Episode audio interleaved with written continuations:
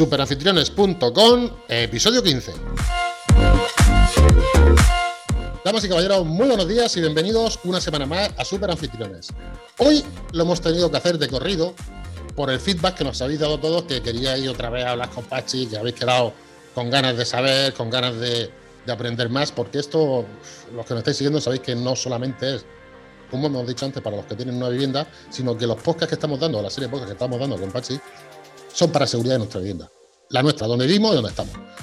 La semana pasada voy a recordar un poquito lo que estuvimos viendo, que fue, estuvimos hablando del tema de los tipos de cerraduras, tipos de puertas y tipos de alarmas.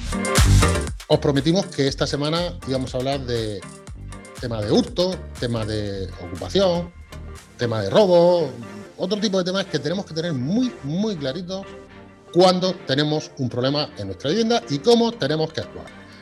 Primero, eh, me voy a presentar otra vez a Apache porque lo conocemos todo, bueno, un crack, un crack de las fuerzas y cuerpos de seguridad del Estado, que estoy con él pasándome un rato como ya casi como un amigo. Pachi, muy buenos días, ¿estamos por ahí? Hola, muy buenos días, Paco. Aquí estamos. Encantado otra vez de formar parte de vuestro proyecto. Estaba deseando empezar otra vez contigo porque se me quedaron muchas cosas y muchas preguntas en el tintero, pero queremos acortar. Todo esto que vamos a decir está en el tema, eh, en uno de los temas del curso que has dado tú en Superanfitriones, que la culpa la tienen 10 euros al mes. 10 euros al mes. Porque si queremos sacarle productividad a nuestro alojamiento turístico, tenemos que estar sí o sí en Superanfitriones. Vamos al tema 3 que, tenemos en el curso, en la web, perdona. Diferencia entre robo y hurto. Pues sí, mira, en el, tema 3 hablamos de ello y la diferencia está básicamente en que el robo o robo con fuerza en las cosas se, se tiene que dar una circunstancia y es que, que, haya un escalamiento, por ejemplo. El escalamiento se refiere a que, bueno, tenemos una vivienda, una, ya sea un adosado una casa particular aislada tal, o un piso, y eh, eh, se produce ese escalamiento ya sea por el balcón o que quiera saltar el muro perimetral, etc. Si se da esa circunstancia, se considerará robo con fuerza. Otra de las circunstancias que diferencia el robo con fuerza del hurto es que, sea, que haya rompimiento de algo, ya sea de una pared, del techo, del suelo, de una ventana, de una puerta, etc. Después también el uso de llaves falsas. El uso de llaves falsas eh, se refiere eh, a que hayas introducido algún eh, mecanismo que simule una llave o, que sea o tipo ganzuados, etcétera, o incluso que hayas perdido la llave o la, hayas extraviado, alguien la encuentre y la utilice. Eso también se considera uso de llave falsa. Y también el quinto, el quinto supuesto que se da para que se considere robo con fuerza es la inutilización de los sistemas de alarma que tengamos instalados en nuestro hogar.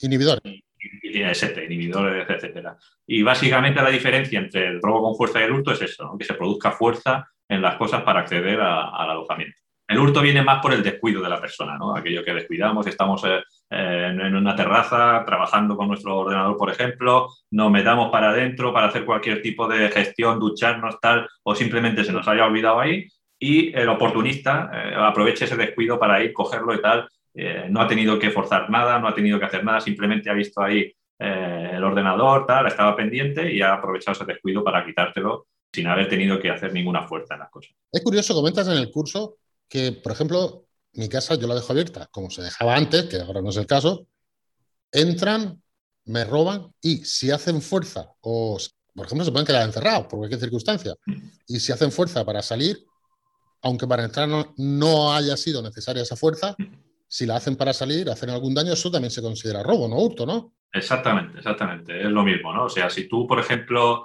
entras en una vivienda que te has dejado abierto un momento porque te has descuidado, has ido a coger cualquier cosa, has ido al parking y tal, no sé qué, cualquier situación que te puedas imaginar, ¿no? Entra ese delincuente dentro, se cierra la puerta y se queda bloqueado dentro, ¿Sí? después de haber hecho o de haber sustraído lo que le haya convenido para salir, haya tenido que fracturar una ventana o una puerta o lo que sea, se sigue considerando robo con fuerza también.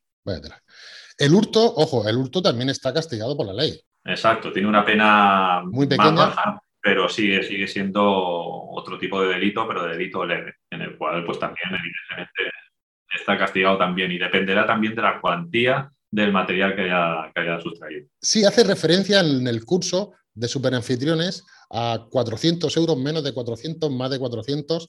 Creo que incluso los cacos ya saben hasta dónde tienen que llegar, ¿verdad? sí? Sí, evidentemente. Ellos, ya te digo, en alguna otra ocasión lo hemos comentado, son profesionales de lo suyo y saben perfectamente hasta dónde pueden llegar y qué consecuencias va a tener el, acto que hagan en ese momento o lo que vayan a sustraer en ese momento. Si supera esos 400 euros, saben que se van a enfrentar a una pena más alta que, la, que si roban algo que no llegue a esa cantidad. Son licenciados en el tema, tío. Sí, sí, sí. Eh, hay que tener en cuenta que nosotros siempre vamos a ir un paso por detrás de ellos. Ellos siempre, como su único trabajo es ese, van a estar maquinando, probando, testando cosas y, tanto nosotros como las empresas de cerrajería, de seguridad, de puertas de alarma, se tienen que ir reciclando constantemente a las nuevas modalidades que van surgiendo de, métodos de robo de, estas personas. Me da cuenta en lo que comentas en el curso que las estadísticas son cuanto menos sorprendentes las que has facilitado. Primero, que del año 2015 a 2016 se produce un aumento del 50% en los robos y hurtos en España. Evidentemente que en el 2020 Mm. O sea, prácticamente nada, cero, porque es que, hombre, entendamos que hasta los, estamos todos en casa, ¿no? Sí, sí. Y no podían salir a, robar ni ninguna cosa de esas los cacos porque los pillaba la policía, estamos en estado de alarma. Mm. También me choca el tema de la temporalidad. ¿eh? Entonces se ve que robar también va por ciclo, ¿no? Esto es como el verano, temporada alta, temporada baja. Exacto, exacto. También lo tienen muy en cuenta, sí, sí. Creo que de marzo hablabas del verano y de agosto y hablabas de diciembre. Sí, sí, sí, exactamente. O sea, ellos saben que en esa época del año, pues los botines van a ser más sustanciosos que el resto de año, ¿no? Por eso, porque, porque la gente está, cuando está de vacaciones está relajada, lleva dinerito para ir aquí, para ir allá, para visitar esto, lo otro, para ir a cenar, etcétera. Eh, si vas a un alojamiento, por ejemplo, eh, turístico vacacional en la costa, llevas lo justo, pero lo justo que llevas a veces es muy goloso, ¿no? Como por ejemplo los teléfonos móviles, una tableta, a lo mejor un portátil porque trabajes y quieras estar un poco al día de los correos, de tal, no sé qué. Entonces todo esto se tiene en cuenta, ¿no? Llevamos nuestras mejores mudas, nuestro mejor reloj, nuestro a lo mejor la joyería un poco más tal para, para lucirse bien y ir guapo, ¿no? A, todo ese sitio, a toda esa serie de sitios. Entonces, pues ellos también eh, son conscientes de ello y aprovecharán más esas temporalidades en las que pueden tener un botín más goloso que en otra, en otra época del año. En el podcast de hoy, al final del podcast, vamos a hacer una cosa muy chula que vamos a desmontar los mitos que hay en el tema de, ¿vale? ¿Te parece? En el de hoy o en el siguiente, porque yo estoy contigo encantado, ya veremos por dónde salimos, ¿vale? Sí, porque nos alargamos. A veces, sin darnos cuenta, estamos tan a gusto que, nos alargamos aquí sin, sin, enterarnos. ¿vale? Es que estamos aprendiendo, al menos yo, yo estoy aprendiendo muchísimo de ti, pero es que estoy aprendiendo de una persona con conocimiento de causa y, como dice Arguiñano, con fundamento. ya te digo. con fundamento. Pachi está aquí en Super Anfitriones con fundamento. Así estamos, aportando lo máximo posible, la máxima información posible para que todo el mundo pues, esté un poco al día de, lo que hay. Siguiendo con la estadística, solamente voy a dar un dato más. Que el 90% de, en pisos, el 90% de las veces por donde se entra a la casa, es obvio que es por la puerta. Que en el podcast anterior estuvimos hablando de cómo tomar esas medidas. No hablamos de las ventanas, que es el 60% de las entradas en chalet y cosas de esas. ¿Nos comentas algo, alguna micro, micromedida, perdón, sobre las ventanas? Sí, eh, las ventanas, pues al igual que las puertas, hay que tenerlas muy en cuenta, sobre todo eh, si son, eh, ya sean apartamentos o, en casas individuales. Los apartamentos, sobre todo los bajos, los primeros pisos, que son de fácil acceso, de escalamiento, pues hay que tener en cuenta también una serie de medidas para, para evitar eso, ¿no? Para ponerle fácil a ese tipo de personas que el entrar a, nuestro, a nuestra vivienda. ¿no? Y también existen una serie de medidas, empezando por, por el tipo de cristal, ¿no? que no sea de, fácil fracturación, como puede ser ventales que, ventanales que tienen entre lámina y, lámina, o sea, entre, entre cristal y cristal, que a veces son de doble cristal, meten en, medio una especie de láminas que lo que hacen es eh, evitar la, la, ruptura fácil. ¿no? Y cuanto más láminas tengan entre vidrio y vidrio, más seguro va a ser y más difícil va a ser romper, eh, fracturar esa, ventana. Luego, aparte, también la perfilería de aluminio es bastante vulnerable. ¿no? Hoy en día también incluso están haciendo perfilerías de acero. Y luego, incluso por el interior, eh, hay una serie de medidas como de cerrojos, de trabas y tal que se van poniendo para también impedir un poco, eh, o, por lo menos ponérselo un poco más difícil a la hora de que quieran acceder mediante ellas. Luego siempre nos quedarán los métodos más eh, rudimentarios como es poner, instalar rejas, etcétera, que puede que no sea tan bonito o tan de esto desde el exterior, sí. pero también aportan su, seguridad y, como hemos comentado en otras ocasiones, se trata de ponerlo un poco más difícil. ¿no? Y si, si tiene una reja y la otra no lo tiene, pues seguramente atacarán a la otra antes que a la tuya, ¿no? por el ruido, por el tiempo que van a, utilizar, etcétera. Ruido y tiempo, qué bueno. Estaba escuchando tu curso, viéndolo con detalle, la verdad es que, bueno, fíjate, fíjate, si estoy emocionado contigo, que me acabo de dar cuenta que no he dado las entradas del podcast. Pásmate, y ya no lo voy a hacer, pero bueno, sigamos para adelante. Escuchándote, escuchando tu, una de tus temas, uno de los temas que hay en Super Anfitriones, eh, es que me, me, ha resultado, es que me queda pasmado, no tengo otra, otra forma de expresarlo. Que tenéis parametrizado lo que hacen los cagos cuando entran a nuestra vivienda. Sabéis dónde van, dónde no van, lo que buscan, lo que no buscan, dónde están. Es decir, ellos nos tienen a nosotros ya comido el coco y saben dónde tenemos las cosas. Dinos, Pachi, eh, ¿qué hacen los cacos y qué tenemos que hacer para evitar eso, por favor? Sí, sí, bueno, esto te lo da la experiencia, ¿no? Lo que ves cada día en todas las situaciones que te encuentras, ¿no? Cuando vas a ese tipo de, de, de delitos. Entonces ellos pues tienen muy marcados dónde tenemos escondidas o dónde tenemos guardados nuestros enseres más preciados. ¿no? Yo invito, Entonces, perdona Pachi, yo invito sí. a los que nos estáis escuchando, nos estáis viendo en el canal de YouTube de Super Anfitriones, que por cierto podéis escucharnos en Spotify, en Evox y en Apple Podcast, por donde queráis, que le deis al pause después de decir lo que va a decir Pachi. Os invito, ¿eh? Sigue Pachi. y pensemos. Sí, sí, muchos, muchas de las cosas que, que, igual diga seguramente nos veamos reflejados porque, porque todo el mundo hemos cometido ese tipo de, de acciones. Yo estoy levantando la mano, ¿eh? Fíjate lo importante que es lo que vas a decir. Sí que es cierto y de ahí viene que, que ellos, eh, a través de su experiencia, pues sepan más o menos dónde tienen que ir ya directamente a buscar porque es lo que más o menos, donde todo el mundo más o menos guardamos las cosas, ¿no? Y, y sí que es cierto que nada más entrar eh, el delincuente lo que va a hacer es echar un vistazo rápido a la entrada, porque bueno, ahí llegamos, dejamos las llaves, a lo mejor tener, depende de cómo esté. Eh, la estructura de la, la vivienda. Exacto. Eh, llega, llega, deja las llaves, a lo mejor incluso el teléfono, tal, no sé qué. Bueno, eso es lo primero que se van a encontrar. Después, depende del delincuente, que lo que suelen buscar todos más o menos es lo mismo. Van a ir a buscar dinero, joyas y luego tecnología de pequeño tamaño, pero de gran valor, como puede ser un teléfono móvil, tabletas, ordenadores portátiles. No van a ir seguramente a buscar un electrodoméstico grande, una televisión de 80 pulgadas, ni nada de eso, porque luego lo que les interesa es irse lo más rápido posible, lo menos pesado posible y, pasar desapercibido. ¿no? Es normal ver a uno con una televisión de plasma de, de, de 80 pulgadas por la calle corriendo. ¿no? Entonces, pues eso, tenemos que tener en cuenta esa serie de objetos que es lo que más valor y lo que más buscan ellos. ¿no? ¿Dónde lo van a buscar? ¿Dónde van a ir? ¿Dónde los tenemos? Exactamente, lo van a buscar donde nosotros lo tenemos habitualmente, ¿no? Las joyas y, tal, pues van a ir directo a nuestra habitación. La habitación de matrimonio es una de, la, de, las habitaciones principales donde van a mirar. Allí que tenemos normalmente, o en los cajones, o en la mesita, o tal, tenemos el típico joyero donde guardamos las joyas, tal, no sé qué, no sé cuánto, y allí a la vista, o, vamos, dejándoselo prácticamente a mano. ¿Qué más? El reloj, los relojes, o si nos quitamos el reloj, los teléfonos móviles, el salón. El salón es otro de, de los sitios donde van a ir fijo a mirar la mesa del salón, los, los, muebles, etcétera, donde podamos dejar todo este tipo de objetos, ¿no? Donde podamos tenerlos. O una oficina, si tenemos una oficina, en la oficina es para trabajar. ¿Qué tenemos allí? Pues tendremos los portátiles, tendremos eh, una serie de aparatos tecnológicos como tabletas o incluso teléfonos también, y van a ir, eh, evidentemente, esos son los tres sitios principales donde van a ir a buscar. Si no encuentran en la, a la vista, si no están a la vista porque hayamos sido un poco más precavidos y tal, van a empezar a abrir cajones de, de, de, de exacto. Es que lo dijiste, se van primero a los cajones de la mesilla. Exacto, los cajones es donde suelen estar también los joyeros, los, los relojes, los, tal, el dinero incluso. Hay gente que guarda el dinero allí en un sobre o cualquier cosa, saca dinero y no tienes esa precaución de decir, hostia, a ver dónde meto esto para que no.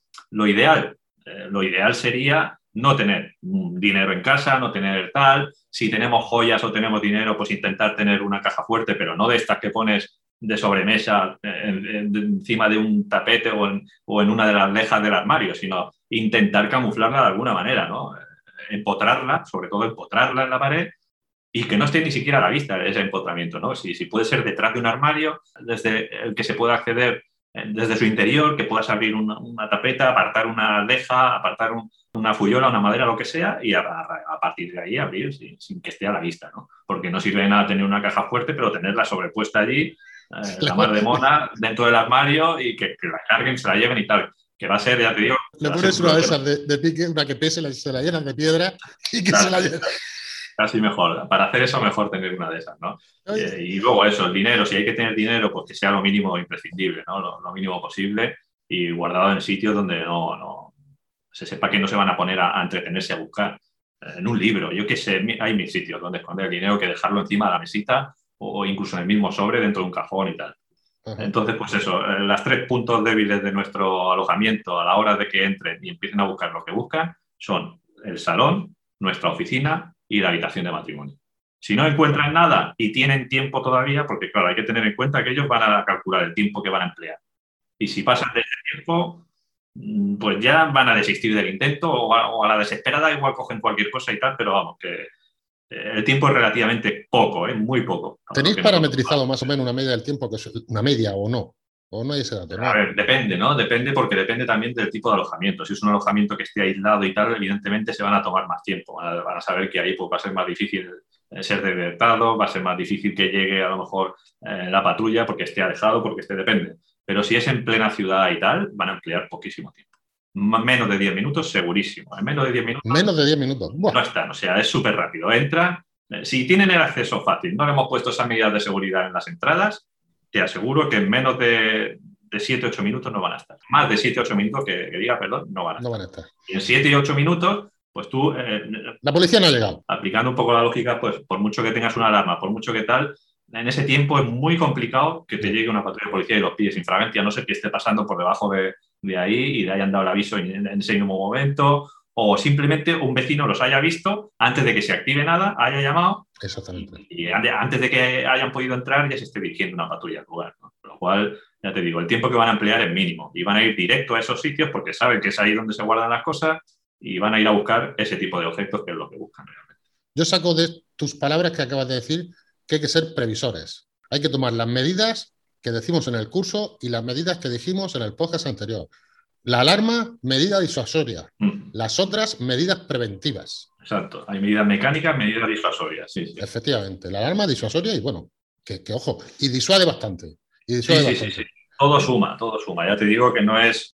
Lo ideal es ponerlo todo, pero ya te digo, sin obsesionarse tampoco. Eh, o sea, ya te digo, no se trata de obsesionar a la gente ni tal. No, no, no, no, no. Que sean conscientes de que, de que son hechos que se están dando a diario ahí están las, cifras en el curso, pues, pues lo demuestran, ¿no? La cantidad de robos que se producen anualmente y son, son reales, ¿no? Y todas esas personas en ningún momento se esperaban que fueran ellos los siguientes, ¿no?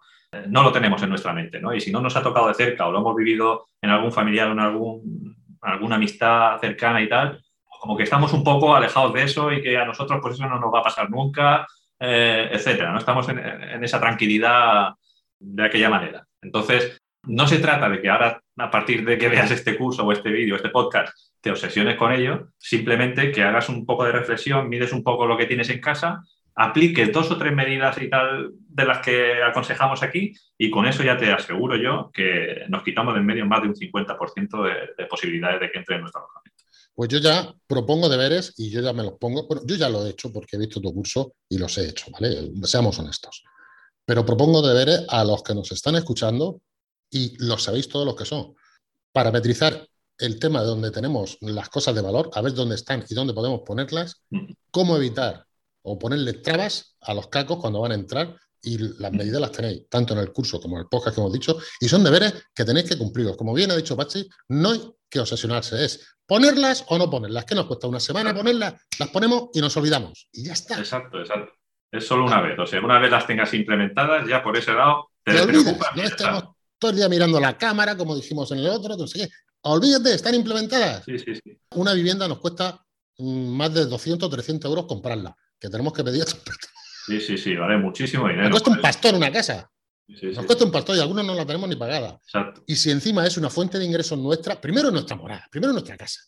Es para lo que trabajamos, o una parte para lo que estamos trabajando. Coño, y estamos, estamos fuera de horario infantil. Vamos a protegerla. Así es, así es estamos escuchando a la voz de la experiencia y nos está enseñando y nos está diciendo cómo hacerla. Si queréis suscribiros a Superanfitriones, hacedlo. Y si no os suscribís, me da igual. Pero por favor, hacer esto que está diciendo Pachi. ¿Vale? Está claro, está claro, Ya el simple hecho de que nos entren, ya eh, el hecho de que nos vulneren nuestra propia intimidad es bastante... Incómodo, tío.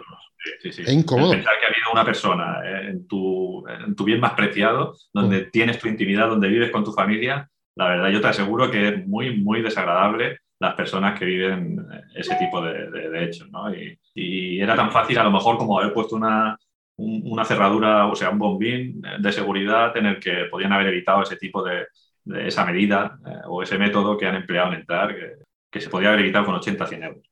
Y se hubiesen evitado ese mal. mal eh, vamos a seguir avanzando. A ver, Pachi, ocupas allanamiento, morada. Eh, estamos entrando en un terreno delicado, no. Lo siguiente. ¿Delicado? Sí. Lo siguiente.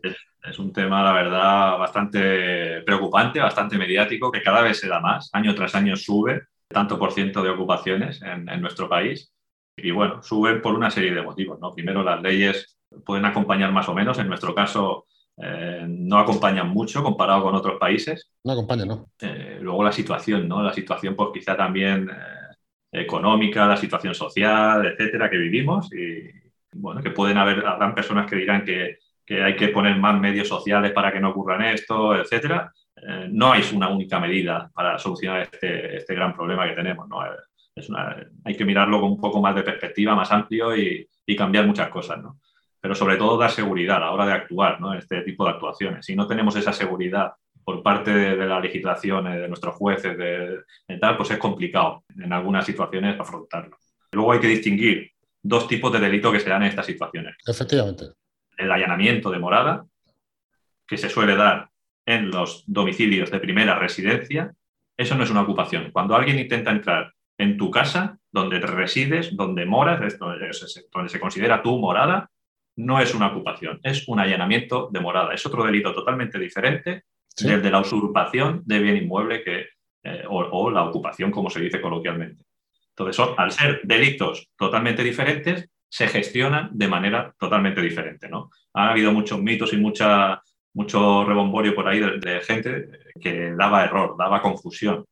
Y la manera de actuar, ya te digo, es muy diferente. Cuando se trata de un allanamiento de morada, que es tu primera residencia, no se va a considerar nunca una ocupación. A esas personas se le tiene que sacar de allí y detener in situ en el momento. Diferente es que sea una vivienda desocupada, que no esté alojada, que no se considere morada, eh, que esté en desuso, que esté incluso abandonada. Ahí sí que se considera una usurpación de bien inmueble. Y el procedimiento, a ver, hay dos tipos de procedimiento, el penal y el civil. El penal es eh, eh, el que se va a emplear, se puede emplear en los dos sistemas, ¿no? Pero es más efectivo en el allanamiento de morada, ya que es un delito penal diferente del de, del de la usurpación de bien inmueble. Y cuando es una usurpación de un, ya te digo, algo en desuso, abandonado incluso, ahí em, se puede decir, podríamos decir que es incluso un poco más efectivo la vía civil. La vía civil en la, que, la cual tienes que ir a poner una denuncia con un abogado de procurador y suele ser eh, un poco más eh, ágil que no la vía penal. Vale, entonces, resumiendo, porque es que, mm, Pachi, vamos a tener que hacer un tercer podcast. Te lo ves venir, ¿verdad que sí? Lo vemos ya venir, ¿no? Porque es que, es que vamos a ver, has abierto un melón, has abierto un melón que queda esto para una serie. Sí, no, y, es bueno que se sepa diferenciar cuando es una cosa u otra, ¿no? porque la actuación es totalmente diferente. A ver si soy yo capaz de sintetizar lo que acaba de decir. Primero, allanamiento de morada y usurpación. El allanamiento de morada se produce cuando es nuestra vivienda habitual y segunda residencia. También, la segunda residencia también se considera vivienda habitual, aunque no residamos en ella eh, a diario, si nosotros la utilizamos para ir cada fin de semana o, cada, o al mes o cuando sea, también se puede considerar residencia habitual. repito, la segunda casa, nuestra casa de veraneo, los que tenemos una casa de veraneo, los que tiene, o una casa en el monte o donde sea, se considera segunda residencia. Con lo cual, si cogen y nos entran, es un allanamiento de morada. ¿Cierto o no? Exacto. No hay que ir y hay que eh, presentar la documentación necesaria y a, la hora de cumplimentar la denuncia decir lo que tienes que decir. Y... Allanamiento, de, oye, me han allanado mi morada. No llamar, me ha entrado un ocupa, para que no haya problemas técnicos ni cosas de esas, porque eh, realmente eh, la denuncia no la va a tomar una persona y no, no queremos que, se equivoque. Exacto, exacto. me han allanado mi morada. Exacto, hay que ser concisos a la hora de, interponer la denuncia. ¿no? Y aparte de jurisprudencia, que, también ha demostrado que las segundas residencias también se consideraban eh, morada también y actuar por el Código Penal. Exacto. El Código Penal, en esa situación, el Código Penal protege, evidentemente, el bien inmueble de, tu primera residencia, ¿no? Entonces, lo que no puede ser es que se considere una ocupación en una primera residencia, porque entonces tú, eh, no, se considera tu primera residencia, con lo cual es un delito totalmente diferente, no tiene nada que ver con la usurpación de, bien inmueble. Correcto, y la Constitución nos ampara. La Constitución nos ampara en ello y la actuación es más directa, más efectiva y, y es in situ. En el momento se tiene que detener a esas personas y juzgar por ese hecho delictivo y no por el hecho delictivo de la ocupación, que es totalmente diferente. Vale, y la ocupación se produce cuando no es nuestra morada, como tú bien has dicho, viviendas que pertenecen a, determinados fondos buitres, bajos comerciales, naves, etc. No vamos a entrar en el tema de las mafias que hay en eso. No vamos a entrar porque este no es el podcast.